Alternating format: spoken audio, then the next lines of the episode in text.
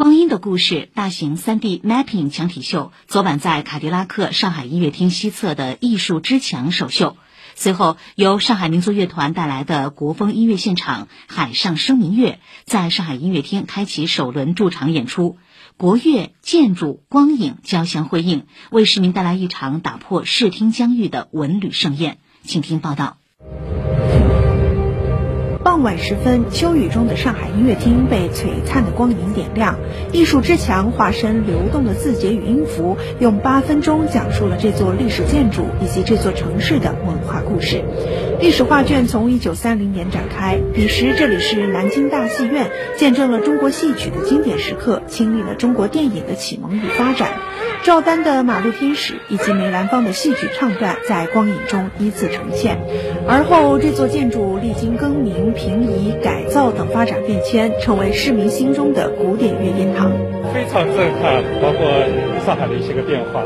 因为我外婆家原先就在南京大戏院的斜对面，就是这个灯光秀和这个建筑本身整体的融入的一个结合还是挺好的。视觉感的话，是一种很强烈的一个冲击吧。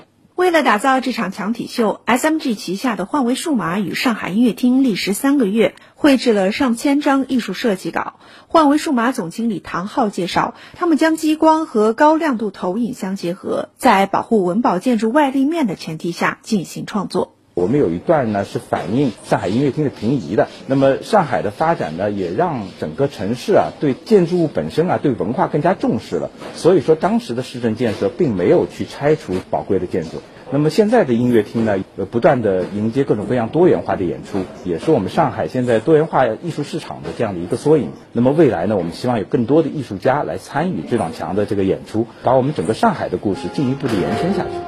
领略了建筑之美，观众也能走进音乐厅，聆听海派民乐的当代气质。此次驻场版《海上生明月》由八首原创作品组成，每一首都包含中国文化的意象或精神。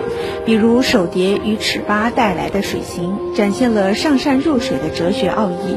古筝独奏默戏，尽显中国书法的气象万千。多媒体画面还根据音乐的情绪起伏，搭配不同的书法作品。导演马俊峰介绍：啊，我们这次其实把这个舞台放到了整个音乐厅，用我们的视觉系统为观众欣赏明月呢做一个铺垫。我们的二次表达都是为音乐、为音乐家服务。据了解，为了配合驻场演出，上海民族乐团多个声部的演奏家都以《海上生明月》的独奏作品进行业务考核。团长罗小慈表示，观众们也将在这个舞台上听到不同的民乐演奏家带来多元化的艺术处理，在民乐中感受这座城市的开放和包容。我们希望他们能够通过演奏家的这些精湛的技艺、扎实的功底，能够告诉大家，民乐的有很多美。它不是一些仅仅是有中国风味的旋律，它里面是有层次的，是有戏剧性的，是有深度的。这个我认为是驻场版的海上最有价值的地方。以上由记者曹梦雅报道。